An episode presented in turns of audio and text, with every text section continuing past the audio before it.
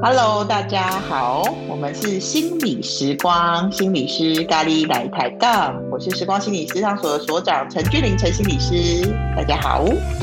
我们今天呢，说到本人感到非常开心，嗯，又要再录一集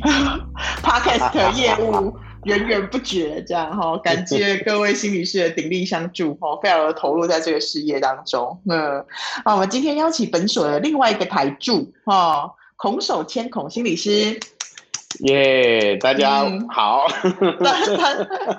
我差点要说午安，可是我发现，哎，到时候大家听的时候，可能不是午间午间的时候，哦。对啊，对啊，我刚刚也差点要讲午安，中午好。然后 大家全天都好，大家全天好，以后要说一个 good day 这样子。对。好啊，哎，首首先也是呃，时光心理咨商所的心理师嘛，吼，今天邀请首先跟我们一起来上节目，嗯、来为大家讲一讲，呃，关于压力的议题，这样。对对对，嗯、大家好，我我是算是今年年初大概二三月才新加入的心理师啦，所以我算是时光的新伙伴这样子，嗯、所以很高兴就是在呃现在在时光也待了快半年了。哎，觉得很开心哦！就是时光俊霖真的把时光经营的是一个很温馨的一个场所，这样子。对，嗯，好，欢迎手牵的加入，在我们那个耶. Yeah, 大台柱。在我们真的要开始就是进进行到那个就是今天的主题之前啊，因为我们这台是录的，就是我们所呃时光录的第四集，但是是你出现的第一集嘛，哈。那你要不要就是趁我们录主题之前，跟大家介绍一下你自己，让大家多了解你一点，这样好吗？好啊，好啊。哎，我的话，呃，我刚刚有提到说我是今年初新加入时光嘛，所以我以前呢、嗯、是在交通大学服务，然后我来新竹来交大工作了十九年了，然后就是担任呃大学里面的智商心理师。然后就是成天都跟大学生或研究生混在一块儿，感感染他们年轻的气息，这样子，哎，嗯，然后啊、呃，直到今年，我决定有做了一个生涯的转换，然后就决定，哎，从交大变成自由之身，然后就来到了时光这个。呃，自由的地方，这样开始做一些社区的心理智商的工作，所以我的服务的对象呢，也就从以前的所谓的学生，呃，这个这个阶层呢，慢慢转向社会人士，然后或者是婚姻啊、家庭啊等等这样子的一个民众。嗯，对，看起来是一个人生很大的转变哦，哦，要离开一个超大的、超大的。我我我其实很巧哦，我昨天啊，嗯、呃，在参加另外一场线上的会议的时候啊，嗯、我就听到了一个报道哈，嗯，然后那个报道是说，你你们知道人的一生啊，呃，人大概在什么样子的年龄阶段是他这一生最低潮的时候？你觉得也是这一生压力最大的时候？是的，是的，你们猜一猜是什么时候？这个调查有调查过了一百三十六个国家，哦，然后从那个数据去平均下来，发现大家都有一个共通的趋势，就是人的一生在某个年龄阶段会是他人生最低潮、压力最大的时候。俊你，你要不要猜猜是什么时候？我我觉得我会猜中，我觉得应该是四十吧。四十 来超压力的我，我来公布正确答案。他其实有一个很精确的数字哦，是四十七岁。为什么是四十还要个七呀？我以为是四十到五十这个 range。那那那这样子就不够精确啦。他其实算出来大概是四十七点多岁到四十八岁之间哈，嗯、这是几乎是在所谓的。已开发国家里面，就像我们台湾或日本啊、韩国啊、美国啊、欧洲啊这样子的国家里面，哈，在这样的国家里面，人们大概平均到四十七岁会是他这一生 压力最大、最低潮的时候，然后人也就是人生走到最谷底的时候。但是，但是这也代表是接下来四十八岁之后啊，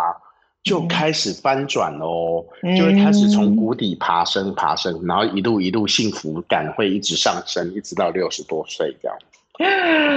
那个那报报告有没有显示一下，就是 为什么四十七岁是人生压力最大的时候？哎哎、欸欸，他他他，因为报告很简单，他是只是提供数字的调查而已啦。那如果分析来看的话，哈，其实我不用讲报告的分析，我讲我自己就好。俊霖、嗯，你知道我今年、嗯、今年贵庚吗？刚好四十七中，是不是？Yes，Yes，我就发现，哎呦天哪！我昨天看到那个报告的时候，我整个那个鸡皮疙瘩都竖起来。我想说，嗯、哦，哎，我们这节目应该不能讲脏话哈，嗯、差点要讲出某些语助词，然后就说，嗯、哦，要瘦啊！我竟然四十七岁哎，而且我是在四十七岁的时候做出了这个人生很大的生涯的改变。嗯，我你看各位看看，我从研究所毕业之后，那时候还是个翩翩少男，嗯，然后开始进入大专院校工作，然后这样工作呢，一做呢，做了十九年，快二十年了。然后呢，的确，当我在思索要转变生涯的模式的时候，的确我思索了很多年。那的确也是在这几年经历了一些。自己人生或者是工作上的一种压力，甚至你可以说那是低潮吧。嗯、的确是是有一些力量在 push 着我说，我应该要去思考，我接下来人生我要什么？我要继续过这样子的人生下去吗？嗯，对。所以那是个那个压力，好像听起来反反而不是物生存上的啦，哈，比较是一种内在自我的。那个是什么？你可以多说一点吗？就是听起来好像跟我们一般，就是三十几岁，你知道我要打拼啊，要买房子啊，生小孩啊，付学费啊，那种压力好像听起来跟你刚刚讲的不太一样。对，的确，的确，当然生存的焦虑可能还是有，但的确，我如果原本的工作这样子稳稳的做，然后房贷也是也也快付清了，然后车贷也还好，等等，就是其实这样稳稳的做。其实还，我我是可以这样一直过到退休的，没有问题的。嘿，但是的确是因为你知道，我们人去工作，去职场上工作，你一定一定是会进入某个体制嘛，哈，比如说进入某个公司、某个单位等等某个组织。那其实你最后会发现，其实有些时候组织会有他们很很他们的考量，哈，然后他们对于工作或者对于这个工作。组织里面工的工作者哈，有一些设定哈，嗯、或者是有一些条件等等。嗯、那你自己个人发展，我们我们我们不会是只是一颗螺丝钉嘛？我们自己的人，我们进到这个组织工作之后，随着这个组织一起成长，我也会慢慢的开始有一些自己的想法出现啦，哈。然后自己的企图心，自己觉得什么是好的，什么是应该做的，什么是有价值的。可是慢慢的，如果跟这个组织有一点点冲突，甚至这个冲突可能是越来越大的时候，哈，其实你就会开始思考，哎，其实与其在这个组织里面一直这样子卡着，然后你很不愉快。那倒不如其实转换另外一种跑道，那你更可以有那个空间去实现自己的理想或实现自己的价值。我觉得这样子反而其实对组织跟对你自己都是很好的。嗯，嗯，感觉还是有一些那个，好像还是有一些环境的因素在里面哈。然后就是自我实践跟环境没办法配合。是，我已经我已经尽量说的很委婉跟抽象了，以免大家知道找到我之前工作的地方。其实我刚刚已经有讲，怕怕可是对。可是我觉得，就像你这样做一个，这算是人生当中很大的决定啊。就像你刚刚讲的是稳定的生活，可预测的吧？哈，嗯。然后到现在就是很，你知道，你你出来的时机也真的很棒，就是刚出来没多久。刚才三月离职，五月就遇到 COVID，好不容易手上接满档的工作，一下子啊，对不起哦，sorry。真的哦，你怎么去看待这种？就是啊，哎呦，天哪，早知道，对不对？会吗？哎，是因为我其实我现在还会回我原来工作的地方去做兼任心理师嘛，所以我其实每个礼拜都还会回去我原先的工作单位。嗯，然后我就在走熟悉的路、熟悉的走廊，看见熟悉的办公室。那的确啊，我那时候有一时二刻啊，因为刚好这两个月都是新冠疫情的关系嘛，的确我原本很多的演讲啊、工作坊啊、啊那各处的工作啊等等啊，都被迫就是暂停，那或者是改线上等等。所以其实原本呃工作满档。然后觉得哎，自己做了这样的生涯决定，好像也可以经营的还不错哈。嗯，然后就突然一夕之间，就突然变成哎，怎么糟糕了？我原本手手边满档的工作都没了，然后我的收入顿时的就减少了很多很多很多。嗯嗯，然后就会开始担心，就会开始想说，哎，那我当初做的这个决定是不是是正确的吗？我会不会后悔呢？嗯然后每当我在走在那个呃以前熟悉的这些办公室的这些场景的时候啊，嗯、我的确有一时二刻有浮现出来这样子的疑惑哎，哈，但是但是我觉得还蛮有趣的，就是这个疑惑可能浮现出来不到一两秒，我马上就被我另外一个一个想法跟感觉给盖掉了，因为我觉得。我我我不会后悔哦，就是我当初从一个稳定的专职的工作离开，变成一个自由工作者，我其实得到了很多我原先很想很渴望的东西，比如说自由，比如说专业的自主啊，比如说呃自我的成长跟自我专业的发展等等，这个这些东西所谓的我们把它概括讲成一个字叫做自由好了，这个自由呢，其实原本是在。组织里面是我已经快要窒息，我已经快要觉得受束缚，然后过得很不快乐的一个很重大的限制。所以其实你要说我会后悔吗？其实我后来感受一下，我真的觉得哇。这样的生活还真的还蛮不错的耶，就是 我不用每天早上八点出门，然后在光复路大塞车，然后塞车到了那个学校之后，然后在办公室坐一整天，然后呢，然后再回家，就是每天好像很 regular 的生活。我觉得我自己走到现在这个四十七岁的这个阶段，我觉得我好像不想要再过这样的生活了。对。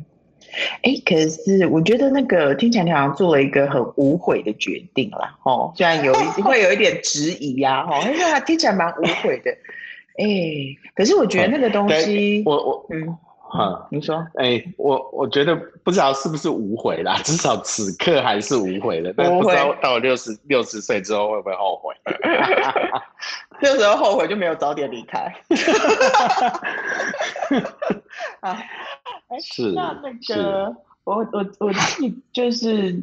可是因为你知道吗？像、嗯、呃，我觉得还是为听众做一点事情好了哈。嗯、因为听到你的话，我会觉得你会做这个决定，也是一个很长期的酝酿嘛哈。而且那个对这个决定做起来有它的一种，我刚刚听下来会有它的质地，就是那个质地就是很坚硬的、很朴实的，然后有一种坦然呐、啊。哦，嗯嗯，那我觉得那个都是在我们做决定，或是在面临，尤其是那个转职啊，生涯的转职，或是异动，哦，对，生孩子啦，哈，其实那都算是异动。是，怎么样有一种那种坦然的质地，那种东西要怎么从内而外的发展出来？我就是也不是说啊，你知道，我当然每天也可以世界多么的美好啊，空气多么清新，可是这就有一点 太。太太轻了，那那不符合生命的重量嘛？吼、嗯！可是我刚刚听到你的东西是有点那种举重若轻的感觉，嗯、你可以告诉我，就是可以多让我知道一点你那个历程是什么嘛？嗯、也跟让、嗯、也让大家有一个可以探索的路径，这样。呃，首先，其实这个决定不是突如其然发生的，嗯，好，所以呃，所以我绝对不是在我四十七岁的那个。一月份的时候，突然头壳 Q 石头打到，然后就突然说我要离职了，嗯、绝对不是这样子的。嗯，这个这个离职，这个转换生涯，其实不要讲离职了，是一种生涯重心的转换哈。嗯，其实是在我这前十年，可能一直在心里面酝酿跟铺陈的。嗯，所以其实我我可能为了这个呃四十七岁的这一个离职的决定，已我已经准备了十年了。嗯，好，所以他绝对不会是一个突如其来，然后就是啊，这措手不及，然后我的生活顿时陷入巨大的改变，绝对不是的哈。嗯，嗯，所以其实因为酝酿十年，然后在这十年之间呢，我自己也为了我的生涯转换，也会做一些呃准备嘛，哈，比如说，诶，原先专职的工作的心理师工作，他的工作的重点跟你出来呃作为这种所谓行动心理师的工作的重点可能有所不同。嗯、那我怎么样在这十年内慢慢的累积自己的这些呃工作上的专才或专业？然后这些累积呢，慢慢慢慢到了一定程度，你觉得时机到了哈啊，就觉得哎好。那就可以离开了，所以我想这个大概有点回应你刚刚说的，呃，所谓的比较坦然或者比较稳的来承接这个生涯的转变，对，嗯。但是我知道，其实对很多人来说，嗯、比如说像我们在呃，不管是接婚姻之商啊，或者是一般的智商来说，我们常常会看到有那种状况，就是，哎、嗯，他们的决定是其实其实可能没有铺陈很久哈，比如说像结婚、嗯、或者像生小孩。嗯有些时候可能是在非预期之内所发生的，嗯、那那个那个突如其来的这种压力的状况啊，嗯、的确会有些时候真的会杀得有人让人家措手不及啊。对，是，对，就是不是所有人生的变动跟人生的决定，你都能够像我这样子，你你花了十年好好的累积，好好的筹划，然后然后、嗯、然后就准备它发生的。是事实上，人生很多的考验都是这种来自于突如其来的啊意外。无常意外、嗯、啊，意外啊，糟糕，哎、我就怀孕了，那怎么办？嗯，好，那怎么样子去面对这个意外？因为我们常在呃实务上看见很多的夫妻会是这样子，哎、欸，他们发现准备要有小孩，可是你才发现哦，就是哎、欸，原来他们对于育儿，对于夫妻之间要怎么样共同分工教养这个小孩，嗯、照顾这个小孩，其实他们可能没有谈得很清楚，或者甚至没有想得很清楚。好，嗯，那这时候之后等小孩出来。你事情遇到了，你才开始做，做下去，你才发现哇，原来我们夫妻两个价值观差这么多。嗯、我认为小孩呢，应该呢，呃，让他适度的哭闹，让他适度的忍受挫折，培养他的挫折容忍力。嗯、可是你却认为小孩只要一哭闹，我就要赶快去抱他哄他，这就呈现出来我们两个养育观、价值观上面的差异。而这些东西我们来不及事前沟通，在当时事情发生的时候就会发生冲突。然后再加上这个突如其来的转变，其实我们我们还是有各自原先的工作跟生活嘛，所以再加上这个突如其来的转变，嗯、很多时候，然后再加上彼此之间的摩擦跟冲突，很多时候就真的会造成了问题就爆掉了这样。嗯，我刚刚听到你讲，就是关于那个我们对于意，我们如果这个东西这个事情发生，即便它是。呃，会让我们觉得很有压力的。但是如果我们有准备的话，好像我们的、嗯呃、适应度会比较好一点哈。啊，如果它是那种意外的，哦，突如其来，像是 COVID 就是一种突如其来的。本来我们生活都长这样，啊，突然五月一来 就一直停工，停到七月底，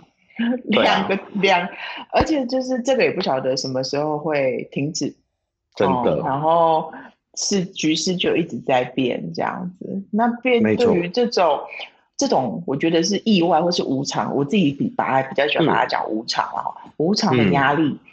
你会有什么建议吗？让我们能够去适应它，去接受它，嗯、这样子。我我我就跟各位介绍哈，就是其实呃，关于这种人生的变动啊，它其实常常带来就是我们人生意外的压力嘛哈。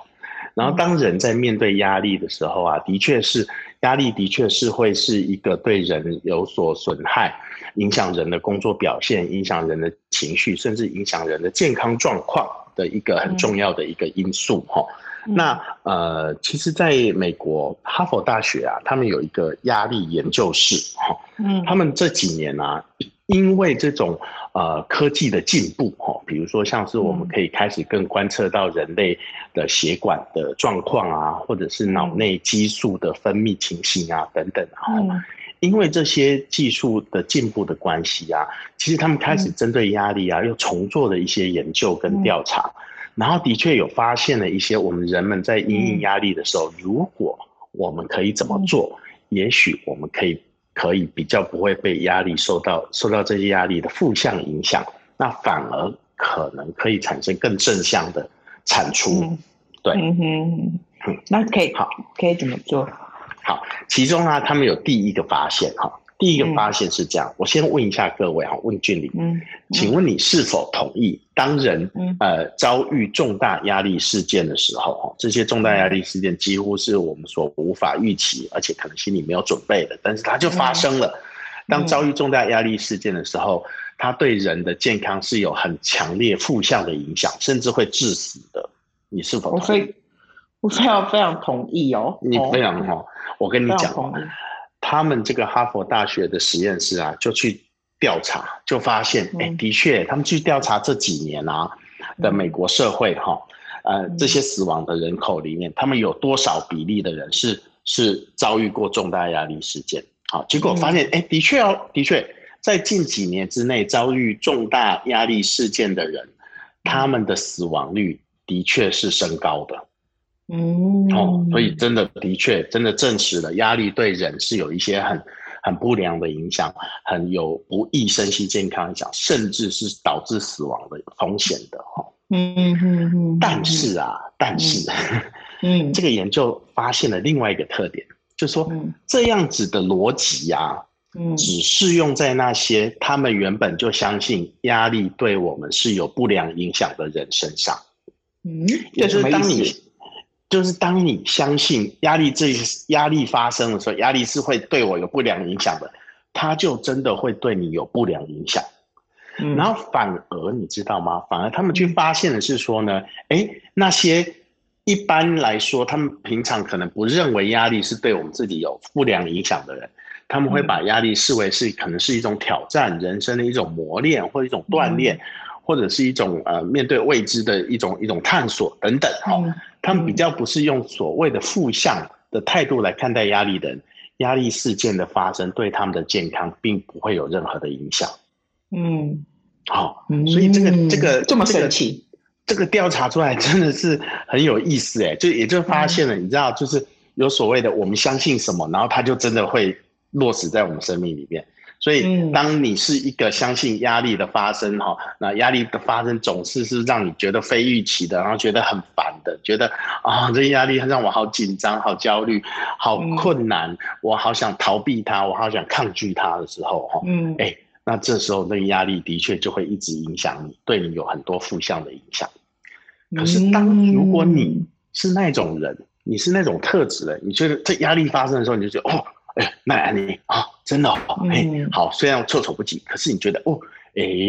这好像可以有一些考验哦，好像我可以有一些挑战哦，或者是嗯，我就来面对这个压力，我来看看到底会发生什么样子，哈，嗯，到抱持的一种比较是所谓去探险、冒险，然后是。呃呃呃比较正向的来看待压力，可能是一种对你能力上的挑战跟提升的哈，这时候呢，你反而。你反而，你其实你你就不会被压力给击垮了。嗯嗯，哎、欸，听起来神奇。对啊，哎、欸，你讲到这，我倒是想到说，如果按照这样子讲法，倒让我想到那个赤子之心这四个字。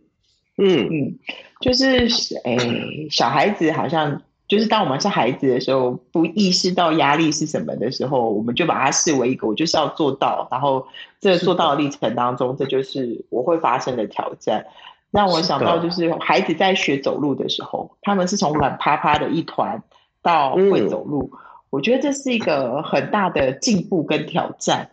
嗯，真的。那那如果说他们就是在路途当中，你也会看他们跌倒、哭啊、伤心啊、讨拍啊，干嘛？可是他们也就从来没有放弃要学会走路这件事情。对呀、啊，嗯、对。所以那走，因为因为走反而可以让我们带。来更多对这个世界的，我们可以发现更多有趣跟未知的事情。是是，所以好像好像挑战的本呃，就压力的本身只是带来了一个挑战，它是增长我们能力的一个方式，嗯、并不是要来击垮我们。是的，是吗？是的，是的，是的。可是我觉得这个心念的转换啊，其实很难呢，因为呃呃。像有些时候我们卡在那个那个当下，其实你心念说你要转换成说啊，这个压力是有趣的，是它是个挑战。嗯、其实我我根本觉得我都快受不了了，我还要把它想成是一种挑战，嗯、是一种刺激，嗯、是一种冒险吗？嗯、我觉得很难。嗯啊，所以有些时候当我们在压力事件突如其来发生的时候，其实如果你做不到说，哎，我现在可以开开心心的把它当成是一种挑战吗？我做不到怎么办？嗯、这样反而更形成了另外一种内在有压力，对，变成是 double 的压力哦。啊，的确，这也在我们的这个实务现场常常常看见。比如像我以前在交大服务的时候，这些孩子他们可能对自己有很高的期许，所以可能突如其来今天有一些老师的一些作业或考试，可能是他们措手不及的，然后他可能就表现不好。可是表现不好，他不会不会很难一时之间转换成说，哎，这次给我的一个挑战跟试验，我下次可以表现得更好，不会，而是转变成另外一种自我检讨。好，嗯、然后觉得说，哎，我自己怎么会做不好啊？这都是我的责任，都是我的错啊！哎，我怎么辜负大家的期望啊？嗯、等等啊，嗯、这样反而就会陷入了另外一种自我厌恶的焦虑感漩涡当中。嗯、对，嗯，所以当我们在面对有些这些突如其来的压力的时候，有些时候其实也不要太急了，哈。嗯，我觉得让自己，如果当下我们心里面真的很不好受，然后很不愿意去面对，哈，那就。那就暂时先把它搁在一旁吧。哦，也许我们可以转换一下心情，转换一下情境，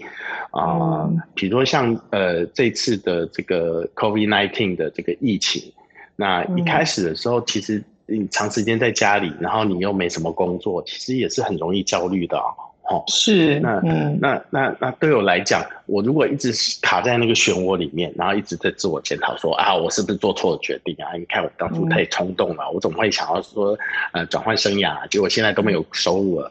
就我一直卡在这个漩涡里面，我铁定会越过越糟，对不对？是，嗯，那所以后来呢，其实就转换了一个心态了，就来看说，哎，那现在这样的日子，哎，突然每天可以睡到。中午十二点才起床的日子，哎、嗯，那我可以怎么样把它过得有趣一点？或者，其实我当初在转换这个生涯的时候，其实我有一些期许啊，我很希望说，哎，我可以利用这些自由来做一些自己更想做的事情。或者是在专业上有一些更、嗯、更想要做的学习，或者是实践等等。嗯，其实那在在现在这个时刻，我就是正好多出了好多这样的空档，可以来做这些我很想做的事情哎。嗯。哼，所以后来我就透过这样防疫的生活里面啊，我开，因为我很喜欢我我这个人很喜欢 DIY，嗯，而且因为我又爱我又爱美食，所以我很喜欢 DIY 吃的东西，是，所以所以在这段期间我就不断的做很多的东西出来，哦，连啊、呃、什么什么哎，我我做我做了些什么好多哦，比如说我我竟然做起了包子啊。我竟然做起了葱油饼，嗯、做起了馅饼，啊、嗯，这些是比较是中式的餐点，啊，另外还有一些西式的餐点，比如说你会做啊啊 muffin 啊，哈，然后乳酪蛋糕啊，蛋糕，对，巴斯克乳酪蛋糕啊，哈，各种的厚松饼啊，啊，超多的，你知道吗？哈，嗯，然后其实通过这个过程，其实通过这个过程，其实光是做这些事情哦，哈，它本身就是一个很有舒压的过程。嗯，好，因为呢，你知道，当我们人要舒压的时候啊，我们其实如果我的压力来源是来自于我的头脑，来自于我的思考的话，嗯、我们尽量去做一些肢体的东西，做一些活动性的东西，那、嗯、样子反而是很可以舒压的，哈、嗯。所以通过这些过程，我反而舒压，而且过透透过这些过程，也让我的原来这个紧张的情绪给松开来，然后再回过头、嗯、回过头来看，就会发现，哎。其实还有一些很多的可能性啊，就像我的同事也跟我开玩笑说：“哎、嗯，我其实可以来做一个那个什么，呃，做食物 DIY 舒压的活动。工作坊，工作坊啊。那其实又可以回过头来跟我的专业做结合了。所以其实有些时候暂时让自己松开来，不要卡在当下的这个压力的情境里面，你去做一点不一样的事情，嗯、反而那些不一样的事情可能会回过头来。”不管是给你能力上的滋养、心情上的舒压，或者是有一些创意的来源。嗯。嗯，是。你感听起来你是把压力，就是那种生活的转换，看作是说你不太专注于这件事情带给你的不便，嗯、而是专注在这件事情可以带给你什么资源跟益处，你就在那边多发展一阵子。嗯，感觉是一个好玩的心哎，have fun。是啊，是啊，因为如果我们一直卡在那个不变的，我我的日子就会真的过得很很不舒服。然后我不希望我的日子过成那个样子。嗯嗯嗯嗯嗯。好，玩心跟创意好像真的是面临、呃压力的时候很重要的两个。是的，是的，是的，主要的心态、心意。对，没错，没错，对。哦，那就分享给各位，也希望大家在面对压力的时候，有些时候可以让自己稍稍的松开一点哈，先去转移注意力去做点别的事情，嗯、然后从这个过程当中呢，找到自己的玩心，找到自己的创意哈，那反而可以回来帮助自己用不同的视角或不同的能量来面对你原先的压力。是是是，希望这两个那个心情哦，对现在正在有一些就是动荡的台湾人们来说，有一些帮助吧。哦，嗯，其实面对压力，跟我们我觉得也不光只是压力，有时候就是一些人生的事件。哦，我觉得那个玩心跟创意的确是一个很好的基础。不过，就好像还是有很多很呃很可以慢慢培养的质地，是可以跟大家分享的。是的，是的，这就在往后的 podcast 里面再来多多跟大家分享，好吗？OK，没有问题。那我们就期待孔胖带给我们更多的探索。耶！Yeah, 你不小心把我的绰号讲出来了。大家好，我叫孔胖。我忘记了真名。哎，对的。哦，好好好，在最后终于揭晓这样。Yes。好，那我们以后就慢慢更慢慢揭晓那个孔胖孔胖的那个。Yeah，有趣的地方，有各种面。向，是是的，是好。好的，那我们就期待下次再会喽。OK，谢谢，好，谢谢谢谢大家，好，拜拜。